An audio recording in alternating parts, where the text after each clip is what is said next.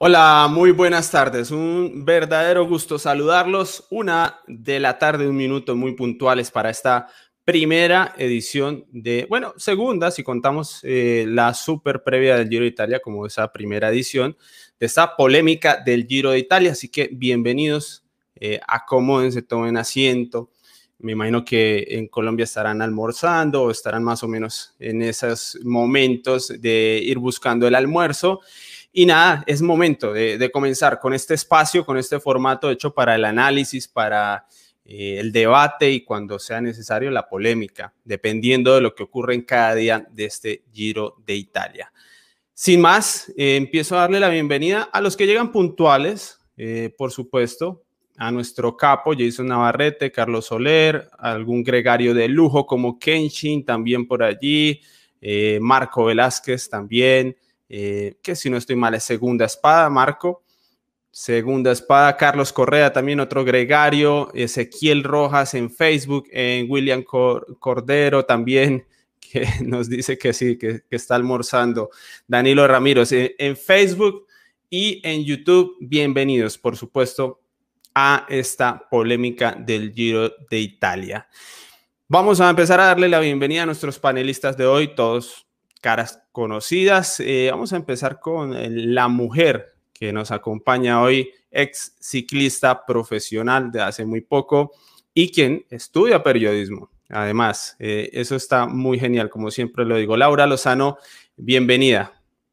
Muchas gracias, Eddie. Muchas gracias por eh, siempre tenerme en cuenta para este tipo pues, de debates que realmente pues, me motiva mucho a seguir trabajando y aprendiendo de ustedes que son los expertos. Y bueno, aquí estamos un día más acompañándolos y con muchas ganas de pues, hablar un poco de lo que ha sucedido hoy en este primer día del Giro de Italia. Muy bien, seguimos con el señor Camilo Telles de Los Independientes de Caballito de Acero. Bienvenido, Camilo. ¿Qué más, Eddie? De la inmensa minoría, Eddie, así como, como lo llamamos, como la HJCK. Bueno, Eddie, eh, impresionante lo que, lo que vimos hoy, me gustó muchísimo el ciclismo que se vio en, en este prólogo. Interesante lo del ganador, que lo estaremos discutiendo más adelante seguramente. Muy bien, seguimos hacia España, lo echamos de menos en el análisis en vivo, pero ya está listo el señor Albert Rivera, bienvenido. Muy buenas, Eddie, muy buenas a, todos. Un placer compartir, como siempre, aquí un ratito de, ciclismo. Y ojo, el nivel de la previa estaba muy alto, ¿eh? La previa que hicimos del Giro había un nivel ahí muy, muy alto de, tensión, de polémica, de debate. Así que bueno, hoy ojalá eh, estemos cerquita de ese, de nivel. Yo creo que iremos cogiendo ritmo como Benepul en este Giro de Italia. Sí, necesitamos que la carrera nos vaya dando, nos vaya dando eh, seguramente yo creo que va a ocurrir también. Y mm. para terminar, nuestros panelistas, Juan Charri desde Italia, quien, a quien le agradezco que saque el espacio en medio de, ese trabajo difícil que es eh, hacer reportería en general en una gran vuelta no es sencillo. Así que Juan, gracias por estar aquí. Muy buenas noches para acá, tardes para allá, Eddie, Lau, Camilo y Albert, que, que bacano volverlos a ver juntos por acá. Eh, y sí, la verdad que, que este Giro de Italia aquí se vivió pues de una manera espectacular. Eh, me hacía falta, lo comenté ayer en otro programa y, le hacía falta ¿no? al, ciclismo que, que, el Giro se, nada, recuperara su fecha inicial y que la gente otra vez pudiera disfrutar de esta carrera y que la verdad me dejó un par de daticos ahí, sensaciones que, que no me la esperaba, así que ojalá empecemos, como dice Albert, a todo dar. Muy bien, resumen rapidito. Aquí lo ideal es que ustedes, audiencia, hayan visto la etapa o se hayan visto un resumen por ahí. Les dejé uno en el canal de YouTube. Bueno, que sin embargo les cuento, eh, Filippo gana, campeón del mundo, ganó la crono y de paso es el nuevo líder. Mm, Lina, tenemos por ahí clasificaciones para que nos empapemos un poco. Esta es, eh, me la robé de Mijay Simón, de Fausto Copy 60 en Twitter, que es el trabajo que necesitamos en cuanto a los favoritos para la clasificación general. Por la etapa, eh, yo quisiera que comenzáramos hablando de Filippo Gana, porque mm, era el favorito de varios y también podemos ir viendo nuestra polla que estamos jugando con varios de los integrantes de eh, ciclismo colombiano y los capos también. Eh, es cierto que es el favorito eh, Juan, pero yo creo que tenía algo de presión porque había fallado hace poco y no era tan fácil estar en el Giro, campeón del mundo. Eh, yo creo que tenía algo de presión y la verdad es que respondió muy, muy bien, porque tomarle 10 segundos al segundo, pues tiene bastante valor en tan poca distancia. Te iba a decir eso, eh, el valor es que es en muy, muy poca distancia y me causó curiosidad lo que él dijo en meta, no sé si se mostraba en la transmisión o no, dijo que él ya ni siquiera sabía si él mismo era el favorito. Eh, esto es un dato eh, un poco complicado de asimilar, ¿no? Porque pues viene, viene de hacer ocho cronos seguidas, perdió esas dos en un antirreno y otra en Romandía también, la otra no me acuerdo, si me, me ayudan a recordar, pero la verdad es que no se veía bien, pero aparece cuando tiene que aparecer. Su equipo aquí lo necesitaba y, y, nada, hace una crono a, 58,8 casi kilómetros por hora, la verdad que una bestialidad, dentro de poco deben subir los números, los vatios que, que habrá usado para el día de hoy. Ya, lo subieron, eh, Juan, eh, creo que hizo 500 y pico de media, si no estoy Belón, ya lo subió así. Eh, obviamente él tiene un peso pues muy alto y, y 500 la verdad que también es una salvada, pero sí me causó curiosidad es eso, Eddie, que uno, uno desde atrás, desde afuera, dice, no, pero venga, ¿qué le pasa? Eh, uno siempre lo pone como un favorito, pero que él ni siquiera se sentía favorito. Y, volver a ganar seguramente le recupera toda la confianza eh, para lo, aparte para lo que el equipo lo necesita, ¿no? Y es, y es eh, tener a un Filippo Gana totalmente lleno de fuerza y de, de, ganas para continuar el giro, el giro ¿no? Para, porque seguramente lo, no lo vamos a ver solo hoy, y, y, compañeros, no sé si concuerdan, lo vamos a ver tirar en etapas de montaña, en etapas planas. Ese man es una bestia. Entonces, bueno, me parece absolutamente increíble lo que hizo hoy Filipo. Albert, yo no sé si es tan sincero, obviamente son las declaraciones del corredor, pero no verse ya como un favorito, yo también vi esas declaraciones y me llamó la atención, me pareció un poquito exagerado, pero el ciclista sabe por qué lo dice, ¿no? Hmm, sí, bueno, yo, yo creo que también él sentía quizás no, no la presión, pero sí que, bueno, un poco de, oye, ¿y si no puedo volver a ser el mejor? Que lo sigo siendo, ¿no? Yo creo que él nunca ha dejado de pensar que era el mejor y yo creo que todos los aficionados y demás vemos que Filippo Gana de momento sigue siendo el mejor del mundo, pese a que no había conseguido las últimas victorias. Entonces yo creo que tenía como un poco una mochila encima y hoy se la ha quitado ya, ¿no? Se ha quitado eso y bueno, en la entrevista además se le veía súper relajado, súper contento, ¿no? Un poquito yo creo que se ha visto eso y, y una curiosidad que ha contado también en la entrevista, que ha perdido la conexión con la radio. Eh, un tema muy importante en una contrarreloj porque te van marcando un poquito los tiempos, cómo vas, eh, si tienes que apretar un poquito más, eh, bueno, esa motivación también que te van dando. Entonces dice, bueno, pues ya que sea lo que sea, ¿no? También le ha dicho algo así, una, una expresión como, bueno, ya veremos, ¿no? Lo que, lo que va a salir y ha pedaleado, como dice él, hasta en las curvas, o sea que eh, un, numerazo el que, ha, el que ha hecho hoy Filippo Gana, que el propio eh, Fabián Cancelara en la televisión de, italiana le ha felicitado. Fabián Cancelara, estamos hablando del rey, del dios de las contrarrelojes en los últimos años, eh, en la última década, vamos, y, le ha felicitado ¿no? por el número que ha hecho hoy. Laura, ¿se pierde tan rápido la confianza de un campeón del mundo, de un dominador de, de cronos con, con esos resultados adversos que ha tenido este año? Bueno, Eddie, eh, yo considero que no, él se sabía favorito, pero creo que ya recibió la estocada de no, no ser el favorito en la, carrera en la que perdió eh, antes, ¿no? En las carreras que vino perdiendo antes. Entonces aquí llegó con un poco menos de presión. Justamente creo que ya había tenido ese golpe y pues esa poquita eh, de pronto ansiedad que podía tener en ese otro momento, pues le pudo jugar a favor en esta oportunidad. Podía decir, bueno, una más que pierda, no pasa nada, ya he venido teniendo unos resultados ahí como que no han sido lo que la gente espera, pero obviamente creo que estaba convencido de que lo podía lograr. De pronto para la gente eh, podía estar en duda un poquito el tema, pero pues presión de alguna manera de parte del equipo sí tenía que tener un poco. Yo no creo, igual, Camilo. rápido, no sé si me dejas intervenir, yo no creo que, que, él diga si pierdo esta no pasa nada, esto es el Giro de Italia. Ahí, ahí no concuerdo con Lau. si él llega y dice, no, si esta la pierdo no pasa nada, no, no, no. Él tenía que ganar hoy. Él tenía muchísima presión, pero, pero que él diga que hoy no pasaba nada, no. yo creo que, que no, es, no es así, ¿no? Es, es, difícil, ¿no? Yo creo que hay presión, Laura. Eh, es que llevar el uniforme de campeón del mundo mm, es complicado, italiano en Italia. Sí, bueno, ser el campeón del mundo en este momento, estar corriendo en su tierra, obviamente pues le genera a él muchas más ganas de ganar. Pero pues saberse convencido, ya ha perdido en otras oportunidades y estar completamente seguro de que lo iba a lograr. Por eso creo que se marca una gran diferencia cuando eres un especialista en este tipo de carreras. Se vio, como él lo decía, que pedaleó hasta en las curvas, ¿no? O sea, aquí o arriesgo o gano, y esa es la que, lo que marca la diferencia en un momento decisivo y definitivo en una contrarreloj.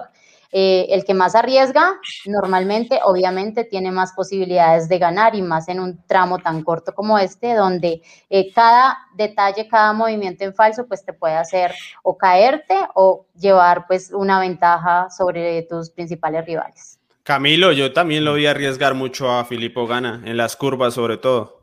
Sí, estaba completamente desatado, pero yo quiero agregar una cosa y que, que, no hemos evaluado o que pues no lo hemos dicho acá. Evidentemente él tiene una presión, pero, pero yo creo que ya hemos visto a Filippo Gana y no recuerdo de cuánto es el pues su marca personal de haber participado en contrarrelojes, que creo, creo que era 11 o 12 que llevaba al hilo. A ver, yo creo que era un poco... 8 un poco Creo que era un poco más, creo que son 11, no, no si no estoy mal. Bueno, ya, favor, datos certeros. Ya lo perdí, creo que son 11. 8 al hilo, ¿eh? Ya lo perdí. el caso es que el caso es que una persona, un ser humano, no, pues tampoco puede mantenerse eh, ganando todo el tiempo, pues porque evidentemente en algún momento nos vamos a equivocar y estaba preparando eh, seguramente su participación en el Giro de Italia, más allá de que él diga que se sentía eh, un poco nervioso o no era favorito, yo estoy seguro que él se sentía favorito porque él estaba preparando esto para el Giro de Italia. Eso, más allá de que él sea una persona sencilla, humilde, porque lo ha mostrado, pues yo creo que es más eso que, que, que no se sintiera capacitado. Además, hay una cosa que quiero agregar y que me gusta muchísimo de Filippo Gana y es que es la combinación perfecta entre técnica y biotipo, porque es que son las dos cosas, no solamente el biotipo, uno eh, y, me, y, perdona la gente que me perdona la gente que compara a Filippo Gana con, con Indurain, pero incluso Indurain para mí se veía un poco atascado, un poco no tan, no tan elegante a la hora de pedalear como sí lo hace Filippo Gana, pues porque Filippo Gana es de corazón un pistero. Entonces su, su estilo a la hora de pedalear sí es mucho, es mucho más depurado que, que, el de Indurain. Ahora, también habrá que decir, insisto, la gente que sigue comparándolo con Indurain, pues primero nos falta ver a Filippo Gana en una contrarreloj de 50 kilómetros como lo hacía el, el, buen Miguelón. Entonces, eh, más allá de que sea campeón del mundo, pues en esa contrarreloj de 30 kilómetros, eh, que muchos, muchos decimos que es corta, para mí es corta, eh, pues entonces todavía falta muchísimo para verle a, a Filippo Gana, aunque ya sea el dios, el titán Cronos, como lo, como lo bauticé. Aquí nos preguntan, Gisela, eh, por Félix Sierra. Bueno, si alguien sabe algo de Félix Sierra, si lo ve por allí en Italia, que nos cuente cómo va el hombre. Pero no puedo hablar de él, ¿eh? No, no, estoy autorizado para hablar de él. Muy bien, muy bien. ¿Puedo, agregar una cosa sobre Filippo Gana? Em, que bueno, yo creo que es una cosa que se ha visto un poquito en, este, en esta primera etapa, que es el, el, calor del público. Y bueno, esto seguramente Juan puede hablarlo mejor. Eh, yo eh, acabo de grabar el, podcast con, con, mi compañero eh, Gabriele, que es de Torino y ha estado allí en la salida también y, y, nos lo ha contado allí en la cola del pelotón.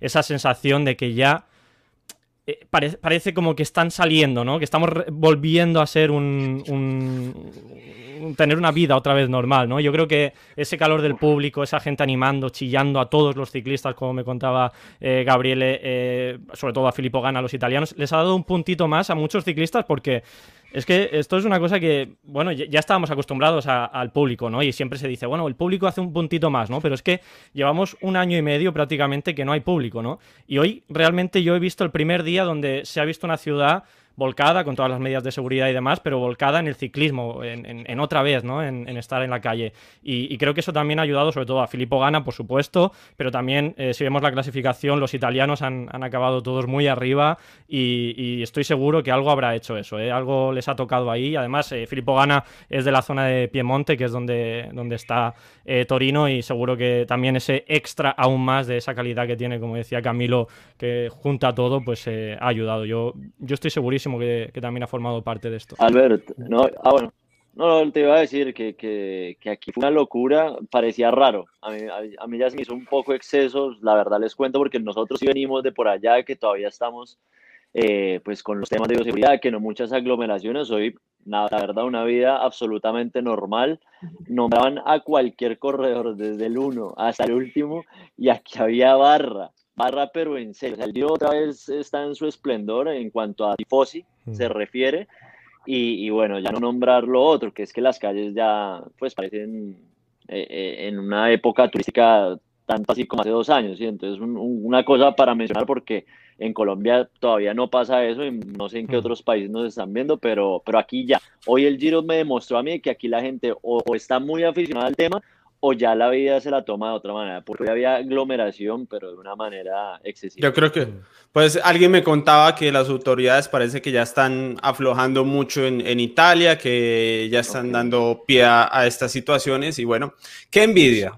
Sí, pero Eddie, por ejemplo, hay una curiosidad, perdón, eh, que lo que ha visto, lo que ha contado Juan es, lo que se ha visto también un poquito en televisión, ¿no? Y que incluso hasta animaban a los franceses, italianos animando a franceses. Esto ya es otra cosa, ya algo, ha pasado ahí. Ellos que se la pasan en pelea, que no, no, no están de acuerdo nunca. Pues, no, y pues el año pasado, claro, y mm. es que el año pasado, de todas formas, así se haya hecho el Giro de Italia, se hizo en otra época mm. también donde no hay tantos turistas, ahora están empezando a llegar también, pues empieza como todo a volver a la normalidad desde la misma fecha en la que se hace el Giro de Italia siempre hasta pues la gente que de igual manera pues es de todo el mundo que reciben de nuevo su fiesta con el Giro de Italia. Entonces, pues debe ser un gran espectáculo de verdad vivirlo ahí de nuevo, porque hasta para nosotros acá sí fue el año pasado un poquito difícil, ¿no? Saberlo de esa manera. Bien, eh, antes de cerrar con lo que fue la etapa y esos primeros lugares, yo quiero hacer pregunta al aire de si alguien apostaba por Afini, si alguien había dicho, no, no es que Afini hace podio, es que a Fini, este, yo estaba diciendo que esto iba a ser iba a ser una bomba, la verdad, donde ese italiano se ganara la crono. No sé si alguien lo tenía por ahí. No estoy diciendo que sea que viniera de la nada, porque es un corredor con todo el biotipo y demás, pero, mm. pero a mí me sorprendió mucho, la verdad ha, dado yo creo que un, salto de calidad en esta contrarreloj eh, de, lo que, lo que viene haciendo Eduardo Affini. Es un ciclista bueno en contrarreloj, eh, es un buen contrarrelojista, pero le faltaba ¿no? un resultado como este para, bueno, veremos si puede seguir manteniendo esa línea y, bueno, es que ha, ha, acabado a 10 segundos de, del campeón del mundo, o sea que nada, nada mal ¿no? para, para Affini, que por cierto, pues también italiano, como digo yo, el puntito extra ¿no? que, que llevaba hoy. Inclusive da un poco de tristeza, ¿no, Albert? Como que no se lo habría llevado él que solo lo batió pues eh, Filippo, campeón, ¿no? Y, la gente aquí de hecho ya, ya estaba como muy feliz con la y se empezó a hablar, a hablar, a hablar. Yo no lo tenía obviamente tampoco en mis en mi top 3 para nada, pero bueno, me parece que ya es una pena que se lo haya pues se le haya ido este este primer lugar, la verdad. Sí, debe, ser, debe ser un triunfo también, Charlie, para él, pues el, el único que lo logra ganar es, es Filippo Gana, o sea, es que eso es casi como ganar, que no, Un proceso. Lástima que no quedan palmarés, ese es el tema, como que bueno, y ya tú, no, le gané a todos menos al, ah, bueno, pero es que... Y el primer día con la Malia Rosa, ¿no? Porque pues es que hoy los especialistas en esto también van a fondo, porque pues saben que esto no solamente le significa un triunfo de etapa, ¿no? También la posibilidad de ser líder del Giro, que es fantástico para cualquiera.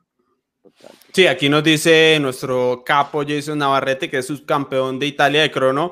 Sí, el hombre ya, había demostrado que es un especialista, es un corredor muy alto, si no estoy mal de 1,90, 80 y tantos kilos, es un especialista, un corredor hecho para esto, simplemente que no había dado eh, un resultado tan importante como el día de hoy. Les recuerdo, antes de pasar a hablar ya de lo bueno, eh, como sé que lo están esperando de los favoritos, de los corredores de la clasificación general, eh, les recuerdo que pueden utilizar el super chat dejando un comentario y eh, dando clic en el botón del dólar ahí abajo en YouTube, solamente en YouTube. Ahí pueden comprar el comentario y bueno, nos pueden hacer una pregunta sobre los temas que estamos tratando, eh, nos pueden dejar su opinión y aquí vemos si estamos de acuerdo o no. Bueno, pueden participar con nosotros y también se pueden hacer miembros del canal en el botón unirme. Hay tres niveles, son pagos eh, mensuales y de todas estas maneras hacen que bueno, estos contenidos puedan seguir adelante y eh, puedan ver mucho más de ciclismo colombiano. ¿Qué es eso, qué es eso de Supercapo y, y todo eso? Eh, para que yo, yo, no lo sé, que cuando lees que dices que es el capo o el líder de fila. Ah, sí, son los, son los niveles de membresías, Juan, y ah, audiencia. Hay tres niveles de membresía eh, y beneficios diferentes. Y bueno, ya me he ido aprendiendo de qué nivel es cada uno, aunque ya creo que llevamos más, más de, de 50 miembros, pero bueno, hemos ido haciendo la tarea, así que ahí tienen la posibilidad, cuando le dan al botón unirme, les muestran claramente cuáles son los beneficios de cada uno de estos niveles. Volvemos entonces, Lina, con eh, la clasificación que nos robamos de Twitter de Mijay Simeón con esas diferencias, ¿no? Diferencias, diferencias. Todo el mundo quiere saber si Albert Rivera está preocupado por el resultado o esto está dentro de, lo esperado, de lo manejable, la montaña es suficiente. Eh, yo creo que aquí voy a tener, eh, lo estaba comentando antes, eh, voy, a, voy a tener ya, como me he metido en esto, vamos, gente como Mario Sábato y demás también me están persiguiendo con, con el tema del landismo, todo, todo Twitter me está esperando. Y sí, voy a tener que, luchar, ¿no? Y remar, ya, lo dije, ya lo dije ayer en redes sociales, que vamos a empezar, el landismo va a empezar remando, remando porque la, corriente de momento es fuerte y yo creo que entra dentro de lo lógico. No, no creo que esté Landa contento, pero tampoco triste, ¿no? Es bueno, pues es mm, entra dentro de los márgenes que, podía asumir y, creo que, bueno, no, no, no es una decepción tampoco lo que ha hecho Mikel Landa hoy y es normal. Mm, el último día es una contrarreloj muy distinta, así que no, yo no, no, sacaría conclusiones de este Landa que hemos visto ahora y el que veremos si está luchando por la victoria el último día. Así que, bueno, de momento sigue el landismo ahí a tope. Eh, Alguien, a mí, a mí no me parece grave eh, e, ese tiempo. No sé, ¿a alguien le parece grave que esto es empezar con el pie izquierdo, malísimo? No, para nada. No, yo, lo estoy tomando a él. O sea, lo que pasa es que creo que vamos a tener que hablar de Renko en un, en un capitulito aparte, pero de resto, Hugh Carty, Pello, Simón, Simón, Simón Segan Bernal y, y Nibali, me parece que todos están ahí muy cerquita, 10, 12 segundos, y creo que Landa, pues, eh, a ver, yo la verdad, Albert, no creo que, esté tampoco triste, sinceramente, ¿sabes? Yo, yo creo que Landa está ahí. Landa, Landa. Claro, claro, no, sí. He dicho que no, que no estará ah, triste, o sea, que no está ni, ni, contento ni triste, sino digo, bueno, pues entra dentro un poquito de, lo, de lo esperado. Sí, la verdad, mm. no me preocupa ese tiempo de Landa. Yo creo que ahí está, ahí está, sinceramente. Y es que al final todos cumplieron. Y como lo dice Juan, a ver, ¿por qué Egan Bernal? Vamos a hablar de Egan Bernal porque a mí me parece muy complicado y les voy a decir eh, honestamente en cada polémica estar hablando de los seis o siete candidatos. No, vamos a hablar un poco de momento de los que consideramos dos o tres más o menos eh, más fuertes y después vamos viendo quién aparece o quién no porque es muy difícil evaluarlos a todos. En pantalla los tienen, saben los tiempos, ya saben que tenemos un listado ampliado de siete, ocho corredores más o menos. Pero, a ver, Egan Bernal, yo creo que lo que sí a mí me va confirmando es que probablemente Egan Bernal sea un escalador. O sea, porque mucha gente cuando llegó a Linios esperaba que tal vez Egan Bernal fuera un Geraint Thomas, fuera un Frun, un corredor que fuera muy fuerte en contrarreloj individual. Y yo creo que de a poquito se va consolidando esto de que es un, un escalador que lo hace bien, ¿no? Siendo escalador que no va a tener cronos desastrosas al parecer, como sí le podría pasar a algunos otros escaladores, pero va a seguir estando en el grupo de los escaladores, como lo estamos viendo aquí. Yo creo que eso es una conclusión, al menos a nivel personal, que voy sacando. No sé si aquí alguien se imagina que Egan Bernal pueda llegar a estar a niveles de Almeida o Enepul en un futuro. Yo, solo decir una cosa, eh, creo que ha dado un paso atrás en lo que parecía que iba a ser en contrarreloj, ¿no? Porque al principio sí que, eh, yo recuerdo en, aquel Tour de Suiza, por ejemplo, ¿no? Que, hizo muy buena contrarreloj y, no sé, tenía ese recuerdo de Bernal haciendo contrarrelojes bastante buenas, ¿no? Siendo, como dices, Eddie, un, escalador. Pero mm, bueno, digamos que yo diría que ha dado un pasito para atrás, pero bueno, tampoco nada que tengamos que echarnos a, las manos a la cabeza. Sí, bueno, Albert, yo pienso que ha sido un poco al contrario, eh, pues yo según lo vi en la Estrada Bianchi, creo que a nivel de potencia y de este tipo de corredor que se supone que no era, creo que ha habido como un crecimiento. Considero que un día como hoy, pues al ser un prólogo, también estos que son los más líderes, los que todo el mundo pues está esperando ya para la clasificación general como tal, no se exponen tanto. Eh, tienen un nivel de riesgo muy inferior y pues en el caso de Egan Bernal que viene de, pues de tanto tiempo sin correr, esta es la carrera más importante en su calendario y no se va a exponer pues tampoco ni a hacer una mala fuerza ni a una caída, ¿sí? Y este tipo de, carreras, este tipo de esfuerzos tan cortos sí lo sugieren pues eh, en demasiado, ¿no? Desde el momento en el que tomas la salida, y das el primer pedalazo, casi que tienes que ir a fondo. ¿No? Eh, los pasos tienen que ser muy técnicos, las salidas de las curvas, si no las coges bien impulsado, también te toca acelerar de una manera muy explosiva. Entonces, también en cuidando un poquito de pronto su espalda, porque ese tipo de esfuerzos que no son continuos, que son más en seco, sí le pueden generar una, pues, eh, un dolor mayor, una inflamación mucho mayor. Entonces, creo que el donde ya podía ir a fondo después de que ya tenía la bicicleta impulsada, lo iba pero después en los momentos de cuidado, las curvas, él lo hizo con mucha más calma también. Entonces creo que hizo una gran contrarreloj el día de hoy, pues yo sí lo veo no como Filippo gana en el futuro, pero sí en crecimiento eh, en este sentido. Camilo, pero, ¿de qué lado está usted? Buena crono. ¿Usted cree que se deja unos segundos en las curvas, Egan Bernal? Ese punto me parece muy interesante. Yo, yo matizo, mm, creo que ha hecho una muy buena crono hoy. Yo hablaba en general yo no. del crecimiento de. Bueno, vamos a ver, ha hecho una buena crono para ser un escalador, quiero decir, ¿no? Eh, que no, no me esperaba tampoco más ni menos de, de Bernal. Pero que me refiero yo, ese crecimiento me refería en general en su carrera, no en esta antes, etapa en concreto. Antes de ir con Camilo, les dejo en claro que a mí no me parece que esto sea una muy buena crono de Bernal, me parece apenas normal y nada sobresaliente, o sea, cumpliendo con, eso con, eso es, con lo, lo, que se esperaba. Eh, pero el punto de Laura me parece interesante, saber si Bernal se deja unos segundos, porque las curvas no eran sencillas, habían curvas donde uno veía gana que al milímetro y se iba al suelo porque arriesgaba con todo. No sé si Bernal Camilo podría ser de los que arriesgara o de los que se cuidara. No, yo creo que se está cuidando, pero a mí tampoco me terminó de decepcionar la, la, crono de Egan, me parece que está bien. Eh, creo que está dentro de lo presupuestado lo que él hace. Evidentemente, yo también en algún momento creí que en el Ineos podría mejorar eso. Eh, porque pues el Ineos trabaja eso, pero queda demostrado nuevamente, yo creo que esto ya uno se vuelve también un poco cansón, y es que la contrarreloj y la técnica y las fibras musculares hay que trabajarlas desde muy jóvenes para poder hacer buenas cronos, y eso, eso no se aprende eh, ya tan viejo, no es tan fácil, entre comillas tan viejo no, porque está joven, pero me refiero a que cuando hay una base física, eh, cuando, cuando está en la adolescencia, pues todos los músculos, toda la preparación, la técnica se empieza a dar desde ahí y no es tan fácil eh, mejorar ya conforme pasan los años no es tan fácil. Entonces, insisto, eh, y qué pena eh, la, repetición de siempre, la crono es una cosa que se trabaja desde muy jóvenes y eso no, no va llegando porque sí. Juan, ¿usted de qué lado está? ¿Del intermedio, más buena, más regular la crono?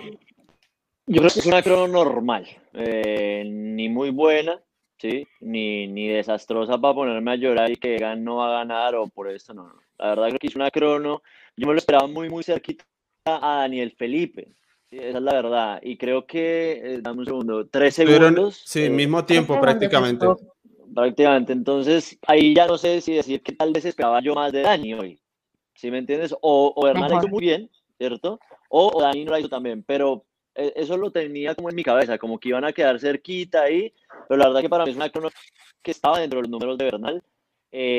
yo trato de irme lado de Laura con respecto a, que los hombres de la general hoy particularmente, si no fueron al 100, fueron al 99.9, guardando ese milímetro, ese porcentaje para, porque ellos no, no podían tener una caída, no, no podían arriesgar como sí lo hicieron los especialistas. Y se notó mucho, me parece, en algunas imágenes que podíamos ver.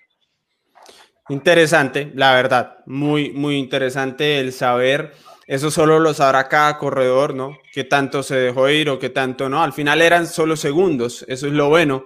Y estas distancias es cierto que puede no ser el mismo esfuerzo y rendimiento que el de una crono más convencional, porque esto prácticamente era un prólogo. No lo era técnicamente, pero distancias de prólogo, si se quiere. Entonces, llegamos eh, y vamos avanzando a, temas más eh, interesantes. Sí, cuéntame. Eh, no sé si me puedes recordar, ¿sabes quién sí creo que empezó a salirse un poquito? Igual tampoco es que yo lo tenía en mi top, sí, por la verdad esa, pero Dan Martin, que lo tenían muchísimos como favorito, y su crono, en cambio, sí me pareció que ya empezó a rozar lo malo. Pues, es un poco injusto, pero, pero sí lo quería anotar. Sí, sí, claro, 40. El que más perdió de los favoritos, sí. Pero dijo en la rueda de prensa en la rueda de prensa previa al Giro. No sé, no sé si estabas tú en, esta, Juan. en esa, todavía no, estuve. No, no, no. Comentó, comentó que no iba, no quería hacer la general del Giro. O sea ah, que, no, listo. Entonces retiró mi, Mm. mi, mi cosa y. Está y- la fuga. Pero estas cosas también, poquito. También os digo que del dicho al hecho, no sé si dice esto por allí, pero del dicho al hecho hay un trecho, ¿no? Y muchas veces te dicen, no, yo no voy, pero si se ven ahí delante, no, esto es como lo de Valverde. No, no, yo me voy a retirar, me voy a retirar en el Giro, eh, en, el, en el Tour me voy a retirar la última semana, ya verás, ya verás. De momento va a ir ya, sí, sí. que decía que no iba a ir. Como Bueno. Remco, que no venía a ser la general. Otro, otro, sí, sí, ahí Viene a hay coger un poco de ritmo. El Puro humo, puro humo. problemita que tiene el el. Quickstep, ¿eh? El problemita que Pero tiene el sí quiero, ah, digamos, eh, ahora que Camilo también hablaba un poquito de, de las fibras musculares en, en- en los inicios y todo esto, ya que él fue pues futbolista, creo que esto es una parte fundamental, sobre todo en la base de un deportista en la formación. Nosotros, por ejemplo, en mi caso, yo que fui patinadora y hacíamos un trabajo de base, de gimnasio, de preparación, todo esto, es algo que el cuerpo no olvida. Entonces, de alguna manera, cuando tú te enfrentas a un esfuerzo de este tipo tan corto, tienes mucha ganancia sobre una persona que de pronto pues está eh, siempre rodeado solo del deporte de resistencia, a diferencia pues de este tipo de deportes que son mucho más explosivos, ¿no? En el, en el fútbol de pronto se trabaja muy estratégico ya en el campo, pero fuera del campo los trabajos son muy funcionales, también hay mucho gimnasio, hay mucha preparación física, entonces pues esto es una cosa a favor que tiene Remco por encima de todos los demás también, pues de muchos de los, de los otros, igual que eh, de pronto hablando un poquito fuera de los que no están, como es eh, Roglic, ¿no? Que también hacía parte de un deporte pues que, que exigía una fibra muscular mucho más trabajada. Eddie y Lau, hay una cosa para complementar lo de Dani Martínez, que es un pequeño paréntesis, es... No, lo tenemos en pantalla, llaman- Juan. Ah, Eh, Da- Daniel Martínez, tenemos en pantalla super chat de Sebastián que nos dice, esperaba mejor a Daniel Martínez, viva el landismo. Entonces, Juan, no, perfecto. Gracias, Sebas. Qué, qué bueno, muy parce, eso fue muy pauta comercial, me gustó ahí. Entonces les decía, eh, cuando a Dani lo llaman en Lilios, eh, Bledford le dice directamente, oiga, yo se lo contrato por una razón muy simple. Y es que usted ya sube con los mejores, pero su, su margen de rendimiento en la crono yo se lo voy a dar a usted, porque usted lo que necesita es mejorar en la crono, para que usted, o sea, le está diciendo como, bueno, si usted ya sube con los mejores, venga, yo lo pongo a mejorar porque usted me puede pelear grandes vueltas. Entonces, ese va a ser un proceso muy interesante para ver de aquí a un par de años, para que te lo diga Bledford y teniendo esa confianza, ojalá se nos dé, sí, porque estaríamos hablando de un gran corredor que nos va a pelear en un futuro, dos, tres años, vueltas generales con los eslovenos, que es lo que nos da tanto miedo. Entonces, eso se lo quería recordar porque fue muy bacano, pues, que te llame el, líder de, de y te prometa que vas a mejorar esto de aquí a futuro. es un proceso a seguir, sin duda alguna, el de Daniel Martínez. Antes de volver con el análisis de los favoritos, tengo una recomendación para los que practican ciclismo y están buscando una marca diferente. Bueno, les tengo aquí Eisen Sport con su nueva línea de uniformes.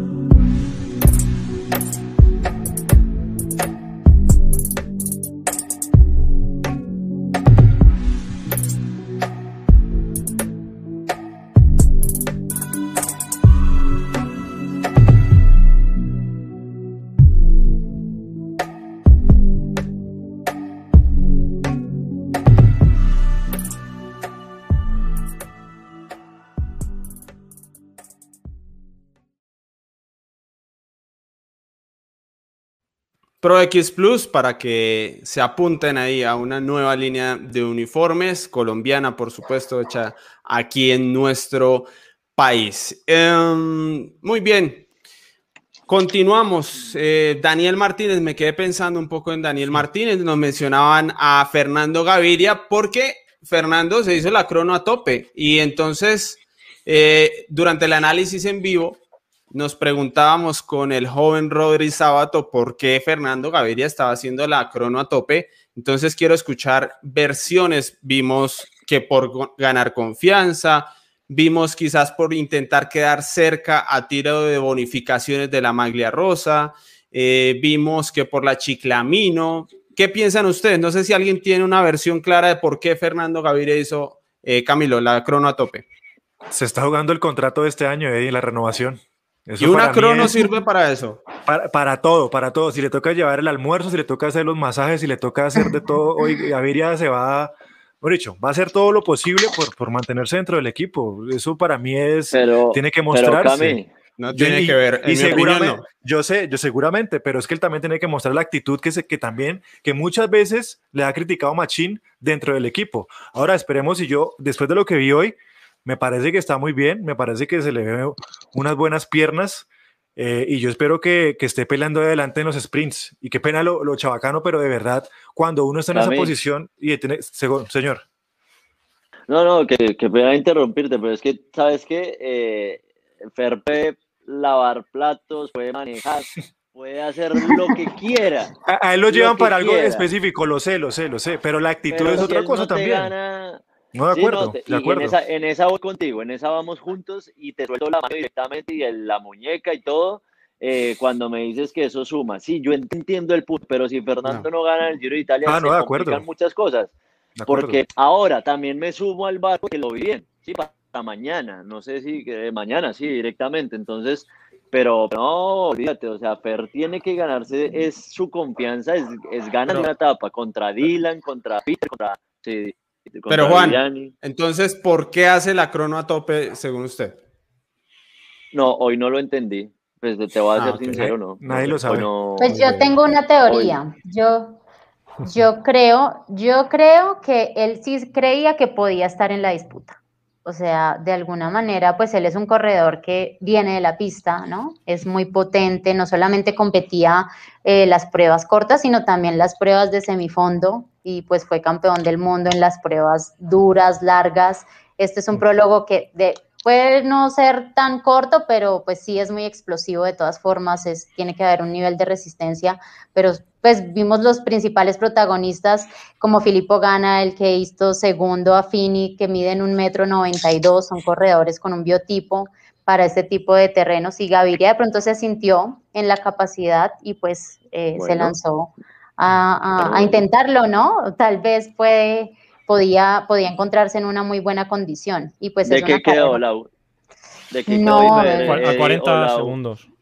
sí, a 40 quedó bien mm. atrás, un poco atrás, quedó más atrás de Bernal, o sea, perdió 41 segundos. Albert, yo, yo, creo que... Quedó 49, 49, qué pena. Ah, 49, no, yo, yo creo que, que, ha intentado hacer la contrarreloj a tope porque en, en estos días por supuesto, supongo que también con la ilusión de poder, como dice Laura, eh, ganar o al menos estar cerca, pero sobre todo también con, yo pienso que lo ha hecho también por tener en mente la malla rosa, ¿no? Que estos días, bueno, pues si le va bien en los sprints, hay bonificaciones intermedias, bueno, que ya estás ahí, ¿no? Ya estás ahí. Si estás a, 20 segundos, pues si ganas una etapa ya te pones a, 10 segundos. Si ganas dos y esta semana hay dos o tres sprints más o menos claros y, fáciles y, si él está en buena forma, yo creo que ha dicho, bueno, voy a tope, estoy lo más cerca posible de, los rivales y, bueno, pues si me tengo suerte que en los próximos días puedo conseguir la malla rosa, pues será pues seguramente un, cero en su contrato o, un contrato en el equipo, por lo menos un contrato, ya no sé los ceros que llevará. Yo debo decir que no le, no le daba tantos puntos de confianza para empezar el giro, pero con lo que vi hoy, siento que el hombre está,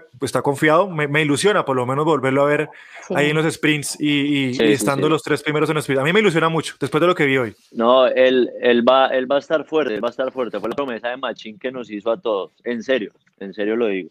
Ojalá. Em, sí. Carlos Correa nos dice aquí en Super Chat, Daniel tuvo mal primer sector, pero mejor segundo sí. Eh, no, creo que fue al contrario, Carlos. Si no me falla la memoria, Daniel hizo buen primer intermedio y en el segundo le costó un poco más, según recuerdo. Pero bueno, el resultado es el que es. Eh, interesante, yo estoy con Albert. Yo creo que quería quedar cerca y ver si de pronto a tiro de un triunfo para la Maglia Rosa, que es algo muy, muy grande.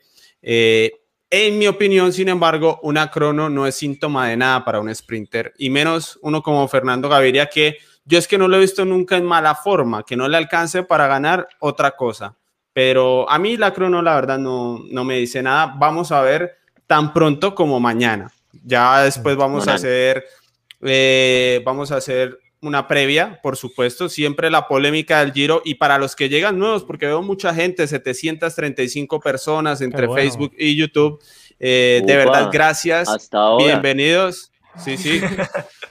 no, sí, Eddie, Bienvenidos. Es la hora porque allá es la una, una y media, y tremendo. Es que es el horario. Este, un, un, análisis previo consensuo para encontrar el horario ideal para la gente en Colombia y en Europa, porque hay mucha gente que nos ve en otras partes del mundo y le queda bien. Mira, Eddie, que esta mañana yo salí a rodar, me encontré con Jairo Chávez, el papá de, de, Esteban, estuvimos hablando un rato también del tema y me decía, por ejemplo, que él viene notando, por ejemplo, que en el equipo de él, en el, en el de la fundación, cuando realizaron estos chequeos para organizar el equipo, eh, los chicos ya tienen otro, otro biotipo, ¿no? La generación ha ido cambiando y ya los muchachos que se presentan ya no eran los de mi generación, que éramos todos chiquiticos, bajitos. No, o sea, realmente se ha, se ha visto un cambio y ya los muchachos aquí en juvenil, en sub-23, están mucho más eh, de pronto formados físicamente para todo tipo de terreno, ¿no? Ya los ve por encima de 1,75, de 1,80 y hasta mucho más. Entonces creo que también pues eso pinta muy bien para lo que viene más adelante para Colombia, para las nuevas generaciones, para los muchachos que van impulsando pues en esta modalidad que pues a veces sí hemos tenido ese limitante porque bueno, vemos a Daniel Martínez hacer unas excelentes contrarreloj, pero sí le ha faltado un poquito de biotipo para disputar con, con los más grandes y, y fuertes pues en esta modalidad. Qué bueno, la verdad. Grandes noticias, Laura. Aquí es fundamental y no vamos a ahondar porque ese sí es un tema que nos daría aquí dos horas, pero ojalá los entrenadores los reciban y les fomenten y los apoyen. Esa es la clave de todo, porque pueden llegar, pero si, si los ponen a hacer 3000 de desnivel todos los días que van a entrenar, pues obviamente van a ver que ser grandes y pesados no sirve de nada en el ciclismo. Así que ojalá, ojalá esto cambie. Bien, aquí la gente en el chat eh, nos dejan sus eh, teorías. Eh, les iba a terminar de decir que aquí estaremos todos los días a la una de la tarde, ¿no? A la una de la tarde, siempre después de cada etapa del Giro de Italia, para que se vayan acostumbrando. Es algo nuevo aquí en la plataforma de ciclismo colombiano. Bien, hemos estado aguantando un poco el tema, ¿no? El del que todos quieren hablar. Estaba pensando exactamente, Eddie está dando vueltas para no llegar al tema todavía, todavía. todavía. yo, sé, yo sé, yo sé, aquí alguien nos pregunta por Harold Tejada, bueno, no sé qué, qué, quieren que digamos de Harold Tejada, la verdad es un corredor que apenas está comenzando en este trasegar de grandes vueltas, muy joven, y bueno, yo creo que es eso. ¿no? la soft? No, no vi, pero yo creo que Tejada, Blasov, además que Blasov fue el mejor de los escaladores, claro. Entonces, por si hacía falta.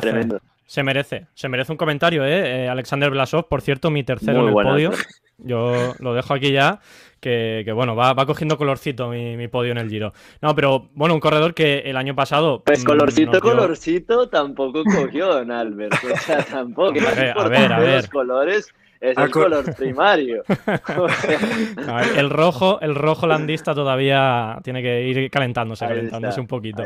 no, pero que eso, que Blasov el año pasado, en, bueno, mentira, en 2019 ya, ¿no? Me parece que el año pasado no ha existido. 2019 ya nos impresionó en, el, en la challenge del Mont Ventoux, ¿no? Fue, el, fue en 2019.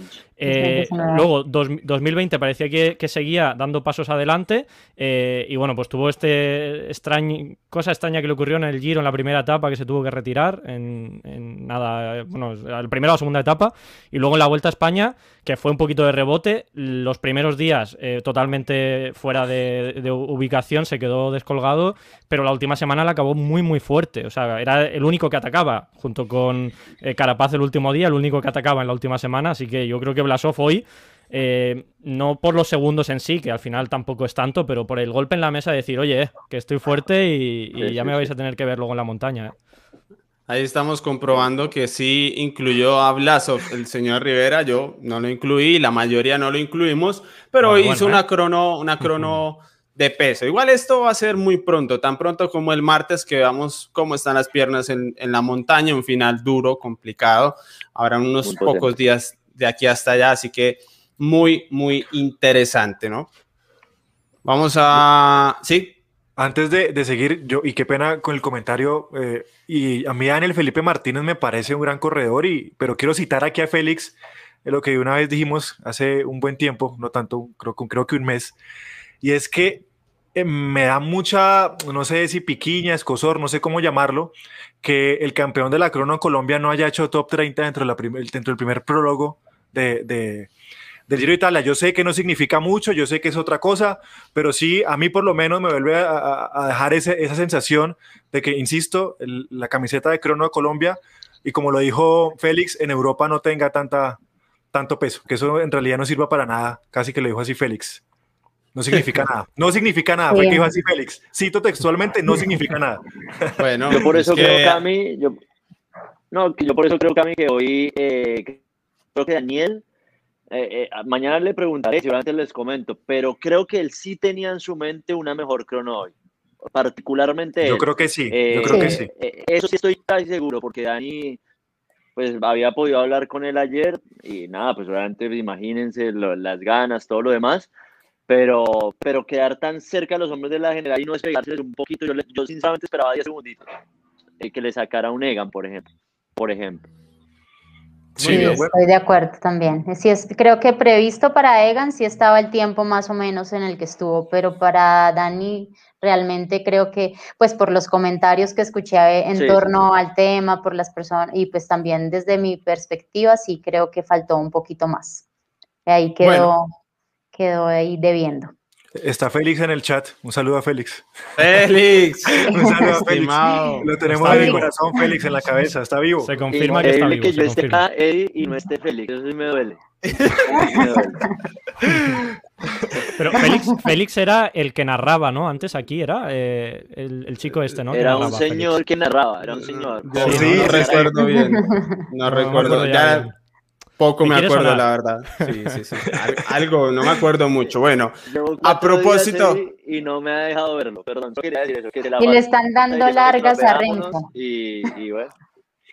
El debut no es fácil, no es fácil el debut de grandes vueltas y, para todos, aplica para todos. Bueno, a propósito de Egan Bernal, les cuento que ya está en preventa en nuestro país, para los interesados que seguro que lo, sabrá, Egan Bernal y los hijos de la cordillera, traducido al español de Guy Roger, un, reportero de más de 30 años francés en L'Equipe, un libro que ya ganó premios eh, a Mejor Obra en Literatura Deportiva del Año allí en Francia y que ya está en preventa gracias a eh, la librería que nos trae la diligencia libros, lo trae para Colombia, ya está en preventa, así que allí tienen el enlace para que lo consigan, para que lo compren. Es un recuento del desarrollo del ciclismo colombiano hasta la llegada de Egan Bernal y la consecución del Tour de France. Así que si quieren repasar eh, historia desde los años 50 para acá del ciclismo colombiano, ahí tienen una buena posibilidad eh, muy, muy interesante. Así que la recomendación Egan Bernal y los hijos de la cordillera, en cualquier momento me va a llegar un ejemplar, lo empezaré a leer y muy honestamente les contaré, bueno, sobre este libro que eh, empieza a acomodarse aquí en nuestro país y que es una nueva opción de literatura muy interesante siempre. No hay tanta literatura, infortunadamente, en Colombia sobre ciclismo a la mano y esta sí lo está. Tiene muy buena pinta, ¿eh? yo, yo me lo voy a encargar, eh, porque sinceramente creo que es un. Sin, alargarme mucho, pero creo que es un tema muy interesante conocer cómo se ha llegado a un Egan Bernal ganando el Tour de Francia, ¿no? Y, creo que, bueno, pues este libro transmite un poquito eso. Yo, eh, cuando lo lea, haré como editaré aquí también mi, reseña, que yo soy muy de libros ciclistas. Yo no tanto, pero voy a hacer la tarea, la verdad. Hay que leer, Eddie, hay que leer, hombre, hay que leer, hay que leer. Yo termino hoy análisis en vivo, resumen, polémica y luego el, recorte. Yo termino y las pantallas y las letras, mire, hasta mañana. Muchas gracias. Hasta mañana. Bueno, no siendo más. Renko, no venga, Renko, sácalo ya, sácalo Tenemos campeón del Giro ya. Ya, esto se acabó, la carrera se acabó. Bueno, la primera pregunta es, eh, es lo que esperaban de Renko Benepul. Yo no, yo puedo decir que esto es una sorpresa positiva. Para mí verlo ahí adelante es una sorpresa positiva, me alegra mucho eh, por la carrera. La verdad, yo creo que la carrera, este Giro Italia depende mucho de Renko Benepul, porque después de lo de hoy, Y si lo vamos a ver el martes, el martes es fundamental para ver cuál es su nivel en montaña, pero si el hombre combinado lo de hoy con una buena carrera el martes, estoy seguro que empiezan a dormir una hora menos los favoritos del Giro de Italia, pensando en los treinta y tantos kilómetros del último día frente a un corredor como este. Y siempre será una preocupación, eh, Laura. Para mí siempre va a ser una preocupación, salvo que el martes reviente y se acabe el sueño. Bueno, pues eh, sí, obviamente creo que pues Remco en este caso eh, sí sorprendió, eh, para mí sorprendió de entrada, pero creo que está en una posición ideal en relación a los inmediatos favoritos. nadie espera mucho de él, ¿sí? Porque pues está, sabemos que es muy fuerte, sabemos que tiene un talento impresionante, que tiene mucha proyección, pero después de lo sucedido, pues está sin nada de presión para afrontarlo de la mejor manera. Y pues yo lo vi a nivel visual de lo que se puede ver tal vez eh, desde aquí, desde la televisión. Eh, está muy en forma. Entonces, pues a mí me pasaba algo eh, personal cuando, cuando estaba corriendo y era que cuando menos preparaba, preparada estaba, a veces mejor me iba. Entonces, como que terminaba sorprendida porque yo iba en el grupo, no era que estuviera en ceros, ¿no? Obviamente, pero iba en un grupo y, pensaba, bueno, aquí todo lo que aguante es ganancia. Entonces empiezas a sufrir más y ves como otras, otras otros atletas que se han preparado de la misma manera eh, se empiezan a quedar y tú estás sufriendo y diciendo, bueno, yo voy a llegar a mi límite. Y él está aprovechando también estos primeros días a ver cuánto le da. Eh, ya en el caso pues de Egan, creo que también ha estado con un positivismo y una energía que pues se, creo que se nos vea, los, o sea, lo sentimos nosotros desde la pantalla también. Está muy positivo, si está en el giro, creo que también es porque lo puede, lo puede disputar y porque el dolor ha sido controlado. Nosotros los deportistas estamos acostumbrados a vivir con el dolor. Si su dolor empieza a ser controlado día tras día para que no llegue a un punto en el que tenga que sacarlo de carrera, él lo va a poder manejar y creo que va a ser muy mental, mucho trabajo multidisciplinario y lo puede hacer muy bien y pues hoy arrancamos con pie derecho y pues voy a anotar ahí porque no tengo ahí en mis favoritos, para mí el favorito número uno es Egan Bernal y a Remco con todo y su talento yo lo dejo fuera del podio. Uh, yo, Juan, ¿a usted qué le dijo esta crono de Remco? ¿Qué, qué mensaje le transmitió esta crono de Remco de Nepal? Eh, primero que es un animal que, está muy, muy, pero muy fuerte. ¿sí? Yo no me lo esperaba de esta manera, sinceramente, por más flaco que está y lo que dice Laura, en televisión se ve flaco y aquí peor. Sí, porque la televisión siempre aumenta inclusive.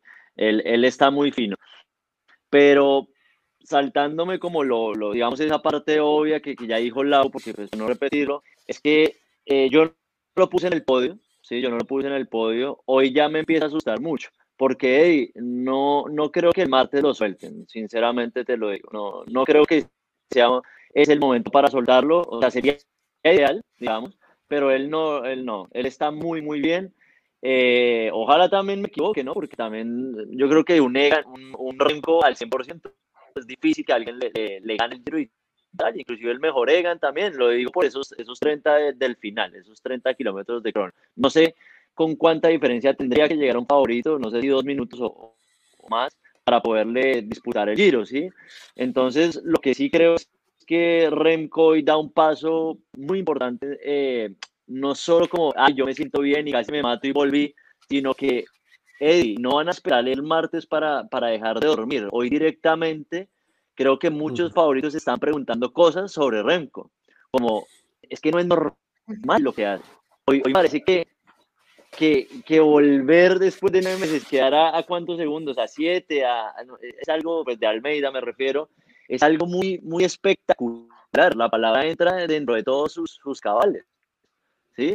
Entonces, Camilo. desde hoy, los, los, los, los, favoritos están pensando directamente en Renko de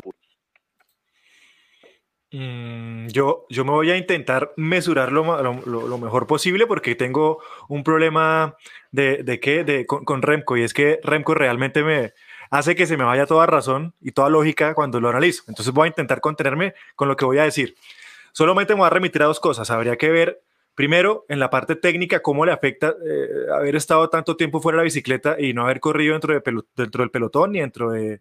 Sí, haber hecho este desarrollo, porque evidentemente se pierde mucha motricidad fina, mucha motricidad dentro del pelotón y eso es otra cosa que tiene que ir retomando poco a poco en una gran vuelta. Y lo segundo, que me parece que es lo que, que, uno podría pegarse de eso, de lo, que, de lo que pasa es que creo que lo hemos visto muy fino, muy seco, bajó, yo estoy seguro que bajó más de, por lo menos mínimo 4 kilos, lo que se le ve en las, en las pantallas. Creo que en una, en una entrevista él dijo que había bajado 5 kilos, pero por, su, por, su, por la forma, por el cuerpo que tiene Renko Ebenepool, es muy posible que no le afecte tanto que en su relación eh, potencia-peso. Entonces, eso podría ser que por lo menos a mí me mantenga con la ilusión de que él puede ser algo porque para mí sí, sí es favorito, eh, por lo menos para estar dentro de los tres en el Giro de Italia. Entonces, eh, ese fue mi, mi, comentario lo más razonable posible porque no quiero vender, no quiero vender humo. ¿Cuál es tu podio? ¿Cuál es tu podio, Camilo? porque me estás en la lista y, me preocupa esta vaina. No, no, no estoy en la lista. Parece que espérate, si no haces el podio ya, eh, tomar reacciones porque si no yo, yo, tengo, yo tengo en el podio y la verdad es que como, como, como en, el otro, en el otro programa, en Caballito a Tope, la gente estaba muy seria. Entonces yo realmente me puse a vender demasiado humo con mi podio. Mi podio es el siguiente. es Remco, eh, segundo Bernal, y tercero, eh, porque me gusta vender muchísimo humo, había, puesto a Cepeda y todo el mundo me, me jodió por eso. Quintana, te ha faltado poner Quintana. Y cuarto, dije cuarto Gaviria porque pasaba bien el Soncolán, casi que dije eso. Laura, a propósito de podios, para incluir en el listado de podios, Laura Lozano, el podio es a tiempo, todavía es válido. Ah, bueno, sí, yo tengo ah, eh, Bernal. Decir, ¿no? Ah, sí, yo tengo, no solo dije el primero, pues Bernal siempre lo he tenido ahí, yo confío en que él en su plenitud de capacidad física y mental, en la tranquilidad y en la alegría que se ve que está mostrando, esté muy bien y pues me ilusiona mucho Egan en el primer lugar. Estoy pensando, bueno, ya me toca decir uno, eh, Yates de segundo y tercero Landa. Eh, Landa siempre está por ahí, él está siempre agazapadito, no se queda, no pierde, no gana, pero siempre está ahí, entonces lo puedo poner hasta segundo, ¿no? O sea, también me la jugaría. Pero ahí está. Hasta que gane, hasta que gane. Hasta que gane. Ahí está, sí. Bueno, bueno, bueno, por favor, no nos vamos a Dejemos ese debate de Landa para cuando venga la montaña y aparezcan los, Habrá días, habrá días seguro. Quiero decirles eh, me, está preguntando Lina por interno y le dejo acá que yo cambié a Blasov por Cepeda en ese tercer puesto. Qué tristeza, esto no puedo creer, Está difícil, bueno, tomarlo en serio a Camilo. Eh, antes de ir, Albert, no sé si viene con lo de Benepul o antes. Sí, bueno, sí, no, no podemos esperar. Que quiero saludar porque vi ahorita el número de 900 personas oh. conectadas y los quería saludar y de verdad darles las gracias por, apoyar a, este nuevo contenido. Es un esfuerzo grandísimo de nuestra parte tener un programa diario poder tener panelistas eh, siempre para ustedes, especialistas, algunos que están en Italia, ex ciclistas profesionales, otros que somos simplemente periodistas de ciclismo que nos dedicamos a esto todos los días. Así que muchas gracias, se pueden suscribir y nada, se pueden programar todos los días para una, la una de la tarde. También pueden utilizar el super chat, siempre se los digo, porque hay muchos comentarios y entre ustedes pueden comentar allí, pueden apropiarse de ese chat para debatir entre ustedes, pero es casi imposible leerlos eh, de tantos que hay. Así que pueden utilizar el super chat en YouTube, abajo, botoncito del dólar y compran, es muy barato, la verdad, dependiendo del país y nos dejan un comentario que nos aparece aquí en pantalla, lo podemos atender, les podemos responder sus preguntas o como Jordi Hernández, quien es uno de nuestros últimos capos que se acaba de sumar a las membresías y que ya está con nosotros eh, pronto a chatear. Ya le vi el correo electrónico, Jordi, ya viene para el chat de ciclismo colombiano, donde pueden compartir con varias de las personas que están aquí con nosotros, pero todos los días en un chat, entre otros beneficios. Así que hasta ahí la recomendación. Albert Rivera, tenemos campeón del Giro ya con Benepul. No, no, yo, yo estoy un poco en la línea de Camilo. Primero de todo, bueno, que eh, hablar de, de Benepul ya nos pone los pelos de punta, ¿no? Porque nos encanta, pero estoy un poquito en la línea, o quiero yo mantenerme en una línea un poco más de espera de Renko Benepul. Yo lo que hemos visto hoy, incluso no sé si lo dijimos en la previa, que para mí era uno de los candidatos a la victoria de hoy llegase como llegase, ¿no? Porque es un, una, una, especie de prólogo, que no llega a ser un prólogo técnicamente, pero bueno, que es mucha explosividad, como explicaba Laura antes, y, si no había perdido esa explosividad entrenando bien y, demás, yo creo que tenía posibilidades de ganarla. No la ha ganado, que eso ya es noticia, pero por supuesto tenemos que poner ahí en el contexto del que viene, ¿no? Entonces, yo para mí mm, creo que tampoco podemos sacar, o yo no saco conclusiones muy eh, halagüeñas de, de Renko Benepul, tampoco malas, Simplemente, pues creo que ha llegado bien, que el entrenamiento que ha hecho mm, le sirve para, estar peleando en una contrarreloj de 8 kilómetros, pero mm, de momento yo no lo veo que sea más o menos favorito que antes de llegar a, esta contrarreloj. Quiero verlo en etapas de montaña, que es donde realmente vamos a ver si, tiene esa forma. Eh, porque, no sé, por ejemplo, eh, este, este Renko Benepul mm, ahora mismo eh, el Renko Benepul de 2019, esta crono lo hubiese arrasado, ¿no? Hubiese eh, ganado totalmente sin, rival. quizás Gana hubiese estado un poquito cerca, pero entonces, eh, es decir, no tenemos ese Renko todavía. Entonces, yo soy un poco precavido todavía con Renko. Albert, y los demás también, si se quieren apuntar. ¿Qué espera uno de un corredor como Renko Benepul en este contexto? ¿Que mejore o que empeore con el pasar de los días? No, yo creo que mejorar. O sea, yo lo, dije en la previa, al final, eh, si, todo va bien, si realmente está preparado, como, como, han dicho, y que ha llegado bien el entrenamiento y demás, que por el primer día parece que sí, eh, eh, le interesa que el Giro se empiece a jugar en la etapa 16 en la última semana o en la etapa 14, en el día del Zoncolán, ¿no? si es el 14 o así. Porque todo eso le va a hacer a él coger ritmo. Si el primer día, el día, el martes, se revienta la carrera, como pasa en el Etna, seguramente le va a costar más estar ahí. No digo que no pueda estar, que a lo mejor sí. Pues, es, es que ese es mi punto. Yo digo, este es el punto de partida de la forma que se agarra corriendo. Salvo gran error en los entrenamientos y en las cargas, lo que yo esperaría es que mejore. Y por eso creo que el martes es muy importante. A ver si lo eliminan los escaladores. Si corren muy tranquilos, puede ser que después se arrepientan, porque yo me imagino que este ciclista lo que va a hacer es mejorar, sentirse mejor en confianza en el pelotón, ir a más, ir a más. Yo no me lo imagino que esto sea la, mejor versión de Una, una cosa importante, creo que le viene bien no haber ganado hoy eh, la, contrarreloj, no haber hecho una, exhibición, porque entonces eh, yo creo que ya nadie le, hubiese perdonado ni media, ¿no? Ahora mismo lo dijo. lo dijo muy bien. Lo tienen ahí, pero no es el miedo todavía, ¿no? Digamos, está ahí el tiburón debajo del agua, eh, han visto ahí una sombra, pero no, no ven todavía la aleta. Está en la posición Exactamente, Laura lo dijo, es una posición muy buena porque no superó a Almeida, sigue siendo en el papel, eh, estando de segunda espada de Almeida o, trabajando para Almeida, pero de repente en cualquier momento puede dar la, sorpresa. Esperemos a, ver qué pasa. Es un talento impresionante, como decía ahorita Charlie, es que de verdad es un animal y uno no sabe, uno puede hacerse muchas ideas de qué puede esperar, pero realmente saber qué puede llegar a ser. Obviamente creo que a nivel mental también tiene unas ansias de ganar, de correr, de, tener pues un resultado muy representativo.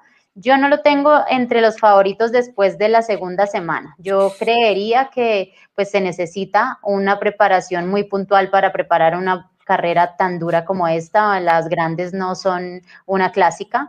Entonces, por eso creo que a pesar de que él mejore, sí va a mejorar en su forma a nivel personal, o sea, en su rendimiento, en su crecimiento, eh, pues en el proceso en el que viene de recuperación, pero no creo que esté como al nivel de los que se han preparado para ganar la carrera en, los, en las etapas finales. Y además habría que decir una cosa que ya lo, que ya lo sabíamos, y es que, em, pues aparte de que viene de su lesión, eh, pues es que también siempre estuvo la incógnita de correr las tres semanas. Creo que a él nunca se le ha visto correr las tres semanas, ni siquiera, ni siquiera sin lesión, sin buen estado. Entonces, no solamente la incógnita de las tres semanas, de cómo reacciona su cuerpo a las tres semanas.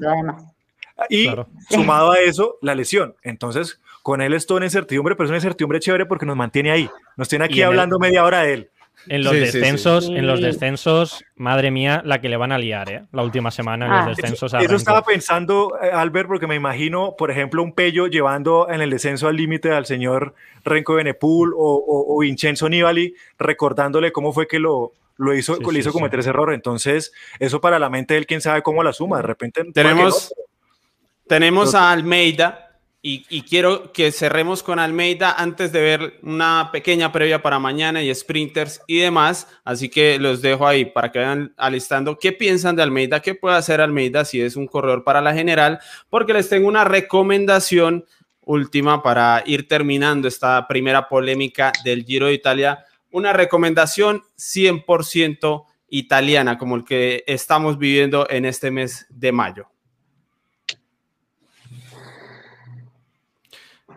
Muy bien, aquí les cuento, eh, tenemos a 148 que es el distribuidor oficial en Colombia de Santini, que es una marca 100% italiana, al igual que el Giro, por supuesto, 50 años, más de 50 años produciendo prendas eh, que se caracterizan por su calidad, diseño, tecnología, fabricación italiana. Eh, a propósito del Giro de Italia. Y para celebrarlo, durante el Giro de Italia, específicamente del 8 al 18 de mayo, tendrá 14 miles eh, para compras físicas y también para compras en su página web que tienen allí en el chat en directo, un descuento del 15% de descuento en toda la línea Santini. Para los antojados, para los que practican ciclismo, si tienen un amigo eh, conocido también que le gusta eh, vestir italiano, bueno, allí tienen la posibilidad con 14 8 miles, cuatro locales en Bogotá y la página web. Muy bien. Almeida, Juan, eh, yo no lo veo. Yo creo que si va a ser, va a ser en el no, pero yo no lo veo, la sí, Sí, No, no, yo tampoco y lo dije también en la previa cuando estábamos en el programa anterior. Para mí la ficha del, del va a ser Remco y ya. ¿Sí? Y, es más, si no estuviera Renko y estuviera Almeida, eh, Almeida para mí todavía no le da para ganar esta grande con estos ocho finales en alto. Muy, muy puntual lo mío con respecto a Almeida, no, tengo mucho más que opinar. Sí, eh, atiendo una pregunta aquí que me preguntan, en Medellín, ¿dónde Santini? Lo mejor es a través de la página web. Eh, para la persona que me pregunta allí en YouTube, la página web se la dejamos ya el enlace para que lo vean y ahí pueden hacer el pedido sin ningún problema. Eh, Albert, ¿cómo va Almeida? Bueno, yo creo que el, año pasado nadie lo ponía en las quinielas y este año ya creo que está ahí, ¿no? Para todos. Entonces, eh, eso también afectará un poco a, a, su rendimiento, ¿no? Ya no va tan tapado como antes. El Giro del año pasado fue una, auténtica locura y, yo creo que yo creo que va a estar ahí. Va a estar ahí hasta que llegue, pues a lo mejor el día del Zoncolán o, el día de las etapas ya más duras, pero yo creo que va a estar ahí. No se va a dejar mucho tiempo. No me extrañaría, ¿no? Sería una sorpresa que de repente la primera semana ya esté fuera de la lucha. Lo que no lo veo es para estar al nivel máximo, ¿no? Para, ganar este Giro, pero yo sí que lo veo como uno de los candidatos a, a estar luchando. Camilo. No, pues ya a mí me parece que es un gran corredor, pero todavía siento una desconfianza eh, hacia su, estado de forma eh, para las tres semanas. Eso corto. Bueno, y, este año no, ha empezado muy bien, ¿no? Pero bueno, también es un, hace un inicio extraño también, a lo mejor para él, y, no lo vemos igual que en el Giro del año pasado. Pero claro, es que cuando llegó al Giro del año pasado tampoco llegaba de una forma espectacular, ¿no? Fue en el Giro donde explotó. Bueno, yo creo que si se defiende bien, pues en estos primeros días puedes llegar a ser de entre los favoritos el primero que porta la malia rosa y la intentará defender, porque hoy hizo pues una, un resultado, yo creo que con ese fin, ¿no? Creo que él tiene muy claro que para disputar es bien complicado. Ya en la, en la alta montaña siempre se le ha visto pues realmente patalear eh, y nadar ya queda ahogado en, en los últimos kilómetros, pero... Eh, puede estar haciendo una buena presentación los primeros días y bueno, eso también es como de destacar y al final de cuentas, pues eso le da motivación para todo el equipo y para que Remco esté ahí un poquito también agazapado y no sea como el principal del equipo por unos días. Muy bien. sus cartas. Eh, Alguien tiene, perdón Laura, que es que a veces pierdo el audio y siento que ya terminó de hablar y no, es, es cuestión de internet. Eh, ¿Tiene alguien más un comentario por hacer o vamos a la previa, que es una previa corta, no hay mucho que analizar para mañana? Albert. Una cosa breve, eh, Sivakov, mejor tiempo que Bernal. Digo ¿eh? co-líder, el co-líder. El líder del equipo. Líder del equipo. Ya veremos. Co-líder. más respeto. En el libro, falta en la ruta. Eh, vimos una declaración de que él decía que era el, era el co-líder. Del equipo. Sí, y lo es, y lo es, y lo es. Sí, él ha venido al Giro a, intentar ganarlo, como Bernal. Bueno. Pero bueno, yo, yo, vi la rueda de prensa, y, no me extiendo mucho, pero vi la rueda de prensa de ambos, eh, tanto de Bernal como de Sivakov, y era como la noche y el día, ¿eh? la confianza que tiene Sivakov, o al menos que muestra, en, o que mostró en esa entrevista, en esa rueda de prensa, está aquí y Bernal está aquí. En, lo que mostró, no digo que él em, piense, ¿no? Bernal hablaba un poquito, un poco dijo, eh, vamos a ir día a día, eh, espero estar luchando el giro, me gustaría, ¿no? Vengo a ganar, pero hay que ir día a día, vamos a probar, a ver la espalda, a ver tal. Y Sivakov, no, no, yo vengo aquí a, ganar el giro. Entonces eso es interesante también, a ver cómo, como dice Laura, en la carretera lo vamos a ver, no, no hay otra, otra salida. Eso va a llegar rapidito, que es lo interesante. Ya es el, martes, ya verán ustedes el lunes, cuando veamos la previa de este día, eh, ya verán lo, lo interesante que es ese final. Iba a saludar por aquí a Jorjan Ríos, gregarios de lujo que nos acompañan y que son una pieza fundamental de nosotros, Alejandro Santamaría, que dice que Almeida está para top 10, a Dani Procycling, que me alegra verlo en línea porque eso quiere decir que hasta ahora puede estar, así que lo vamos a invitar a nuestra polémica del Giro, a el buen Dani Procycling. Bien, eh, etapa de mañana, mm, mi sentido pésame para los narradores y comentaristas de televisión, Sinceramente, desde aquí un saludo fraternal. Eh, el Giro de Italia les pide a las televisiones hacer el kilómetro cero hasta meta, así que mañana es un gran reto, un gran reto. Eh, saludos para todos ellos, los de ESPN, Mario Sábato, los de Eurosport, toda la televisión que tiene que hacer ese trabajo difícil. Así que nada, tenemos un sprint. Em, ¿Qué podemos esperar? No? Yo creo que de Fernando Gaviria hoy seguramente lo tenemos un poco más presente, pero ese primer sprint a mí siempre me parece el más difícil y también el más importante, porque el sprinter que gana el primer día de sprint se saca toda la presión y de ahí en más puede probar hacer algunas cosas diferentes, arriesgar un poquito más, bueno, corre, corre diferente, es muy interesante esa dinámica, Juan, cuando se tiene este primer sprint.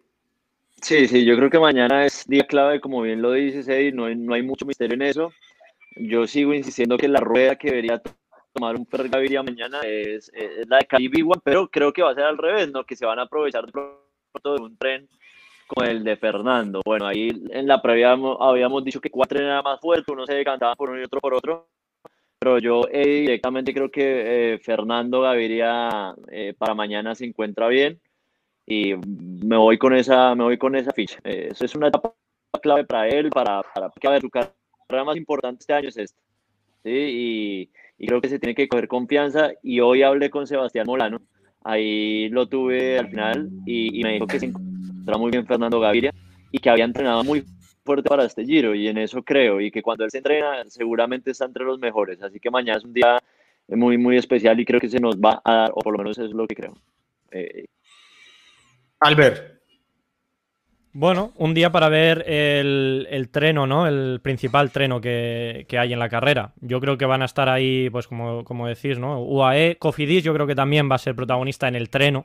Eh, y, bueno, Loto, mm. Loto Soudal yo creo que también tiene un, buen treno, pero creo que eh, Caleb Iwan sabía arreglárselas más en solitario ¿no? que, el resto de, ciclistas. Entonces, bueno, a ver, a ver quién domina la carrera. Yo, por ejemplo, por dar un nombre así interesante que eh, en la rueda de prensa eh, dijo que iba a luchar la malla Chiclamino, la malla de, puntos, Andrea Pascualón, el italiano, que debuta en, este Giro después de haber hecho muchos Tours de Francia, dos Tours de Francia creo, debuta en el, en el Giro y está muy emocionado. Albert, y una vuelta a Colombia, antes ah. que nada. Ojo, antes que nada. Ojo, ¿eh? Ahí, ahí, ahí está, ahí está. Muy, muy, buen, muy, buen apunte. No, pero digo eso, que, esté emocionado y, oye, que tu primer giro en un equipo que no es un equipo puntero, sin haber llegado con victorias y demás, digas, voy a luchar la malla Chiclamino, mm, creo que ya son ponerlo ahí encima de la mesa, así que es un nombre que veremos estos días. Yo creo que para mañana no es el favorito, ni mucho menos, porque le interesa más sprints de estos que, veremos más adelante con eh, subidas finales y demás, pero, pero bueno, un nombre para dejarlo ahí en la mesa que lo tengamos vigilado ya para este giro. Ah. Mañana se desata la bestia Tim Merlir en grandes vueltas. Acuérdense de mí. Muy probable. Yo le he visto los sprints que le vi en primavera a ese hombre y me dejaron impresionado. Camilo, eh, mañana, ¿qué ven? Este, ya tenemos el mapa. Eh, aquí Lina Bonilla que nos ayuda en la producción como de costumbre. no está muy técnico. Parece que tenemos alguna rotonda, seguramente en el libro de ruta lo pueden ver con mayor detalle, pero sigue siendo bastante recto el final, pura potencia, puros trenes. Eh, yo también quiero ver, a, quiero ver a dos corredores en el Giro de Italia. Ya su merced nombró a Tim Merlier, pero también quiero ver cómo vuelve Dylan. Dylan, quiero ver, quiero ver cómo mm. vuelve. Me parece que es un, es un man que, pues, con todo lo que pasó, él igual sigue siendo un sprinter que a mí siempre me ha parecido que se tiene mucha confianza a la hora de lanzar los sprints, eh, a la hora de manejar bien, a, la hora de manejarse bien dentro de los, de los remates. Quiero verlo. Pero bueno, creo que voy a dar mi, mi, mi, mi, personaje para mañana y espero ver mañana a Caleb Iwan en, pasando primero por esa etapa un, apunte, perdón, que, corte, es, de otro tema, pero acabo de ver y creo que es, eh, nos habla muy bien de, Filippo Gana.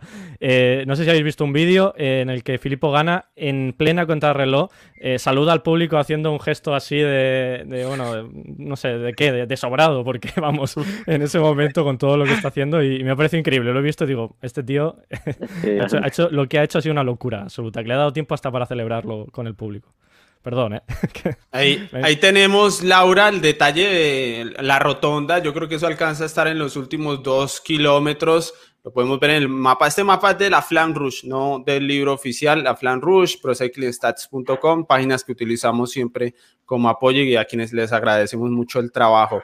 Final de sprint puro. Vamos a tener aquí, yo creo que da tiempo un poquito esa rotonda, puede ser, Laura, de acomodarse porque hay una cierta distancia.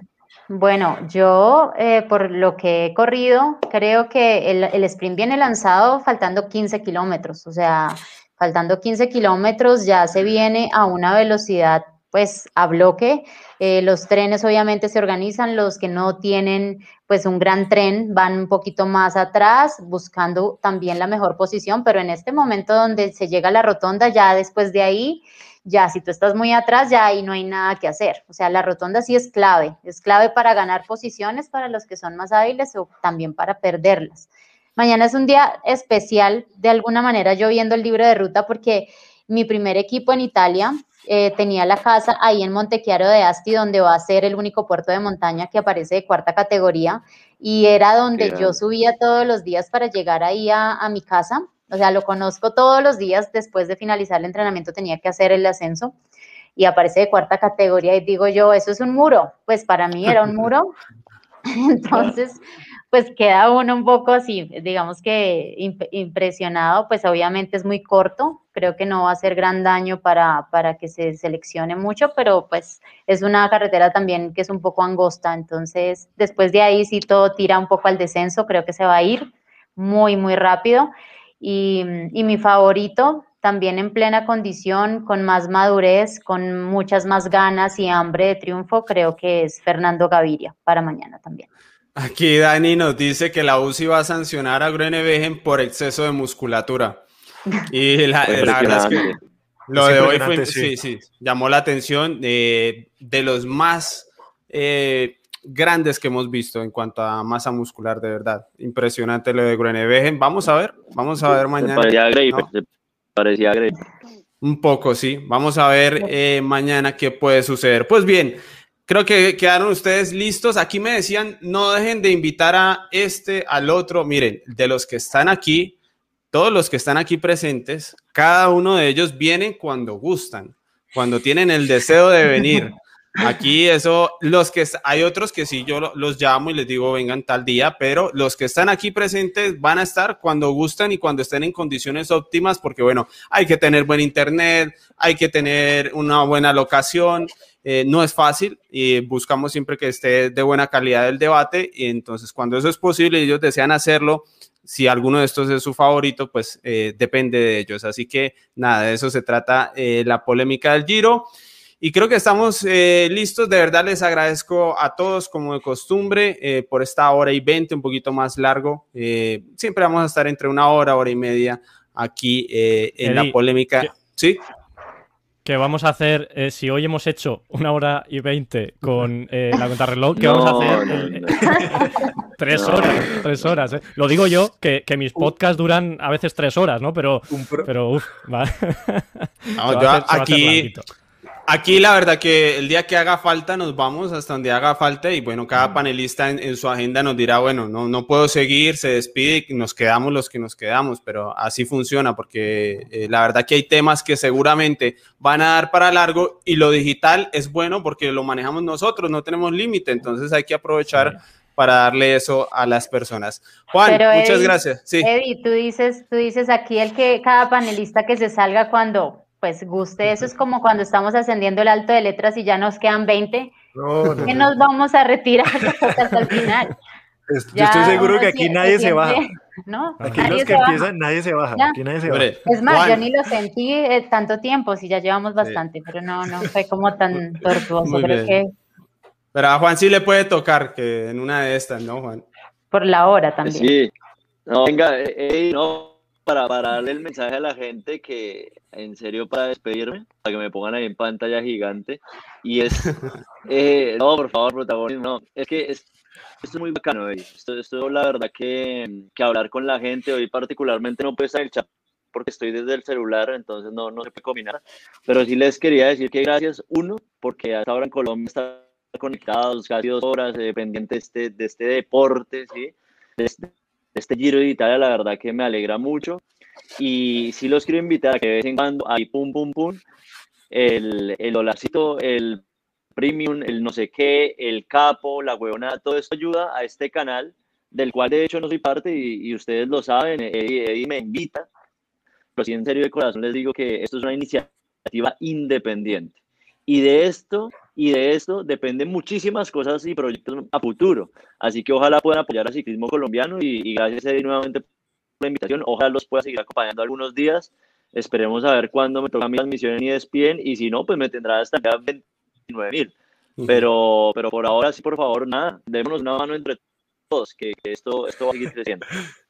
Muy bien, muy bien, ahí estaba. No sé si alguien quiere decir algo más, si no, nos despedimos. Que, que, sí. Ey, que le hagan caso a David Ospina. Yo creo en David Ospina. Un abrazo, Juan. Grande, grande, Cami, grande. Ya me puse nostálgico, extraño Colombia.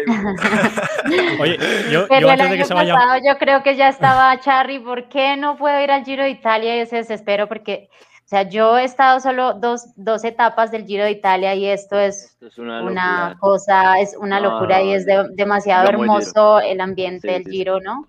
Es la carrera más bonita de verdad. Entonces, no, un privilegio. De pronto yo creo que, debes sentirte privilegiado de poder estar allá. Un, pequeño apunte eh, para darle un, capotazo, como se dice aquí, a, Juan. Eh, eh, Juan no solamente se ha ido a Italia, sino que se ha ido a Italia a hacer periodismo, porque ahí estuvo en la rueda de prensa de, de Mikel Landa, donde había pues cuatro, cinco, seis periodistas más o menos, ¿no? pocos preguntaron, yo pregunté desde casa porque por suerte se, puede entrar y, y la verdad que a Mikel Landa, uno de los favoritos para el Giro de Italia, que le hagan solamente dos preguntas, tres preguntas y que eh, la mayoría sean de, Juan y otro desde, desde su casa, me parece increíble. Y bueno, pues ahí eh, a decir la labor, ¿no? De que no se ha ido solamente de fiestas, ha ido que también. Albert, y para que sepas, y, para que sepas, Albert, yo he hecho, para o sea, yo le hice tres preguntas muy cortitas, de hecho una la colgaron algunos medios, pero es porque, a ver, yo sigo obviamente al ciclismo colombiano y a los latinos, pero Landa para mí es un corredorazo que vino a ganar el Giro y yo, venga, esta vaina no me la pierdo. Y nadie, nadie le preguntó nada. Es impresionante y, ojalá yo pueda estar en todas las ruedas de prensa. Me la, me la topé de casualidad y por eso le hicimos esa pregunta, un par de preguntas, pero increíble el dato que, tienes, porque sinceramente que fue muy raro. Nadie le preguntó y se quedaba en silencio Sí, sí. y encima uno le pregunta, le, le, preguntó uno, no, no, sé quién era, pues no voy a decir, pero eh, le preguntó por Santiago Buitrago que qué le parecía para, para el Giro. Y, y, Landa dijo, Santi no está. ¿Verdad, Albert? sí, sí, sí, Fue complicado el momento, fue complicado el momento, pero se solucionó. El, juega y ahí con otro periodista que también está acá le dijimos, eh, pues por debajo de cuerda, le dijimos, acuérdate que Santi no está. Y le decíamos como copia, ¿viste? Como cuando uno le dice al amigo, al oído, y no, Santi no está, Santi no vino. Porque Santi se bajó hace cuatro días, hace una semana. Entonces, Un periodista que está en Italia, sin dar el nombre. ¿Está en Italia? sí. Sí, sí, claro, claro, ahí estaba. Ese, Félix, ese Félix es la embarrada, definitivamente. Eh, no quiero decir el nombre Félix Andrés Sierra, pero. Félix, Félix, preguntó por Nairo Quintana. Eh, Félix preguntó a, Miguel por Nairo. Venga, ah, joder sin joder, si alguien sabe dónde está Félix, que de hecho debe estar a 3, 4 cuadras, no lo encuentro hace 4 días. ¿Alguno me puede dar el dato dónde está? Muy bien. Se busca a Félix Sierra. Algún día lo tendremos acá. Félix Sierra es otro que vendrá cuando pueda y quiera dentro de sus ocupaciones del Giro de Italia. Con ese mensaje de Santiago Priete que me parece muy interesante, los dejamos, pero apenas por 24 horas. Mañana con un sprint que seguramente nos dejará analizando a Groenewegen, a Gaviria, a Merlir, cositas para hablar, quizás no tantas, o quizás sí, porque el ciclismo pasan muchas cosas en los días que no se esperan. Así que gracias a ustedes, gracias a la audiencia que tuvimos, más de 800, 900 personas. Nos vemos mañana en la polémica del Giro a la una de la tarde.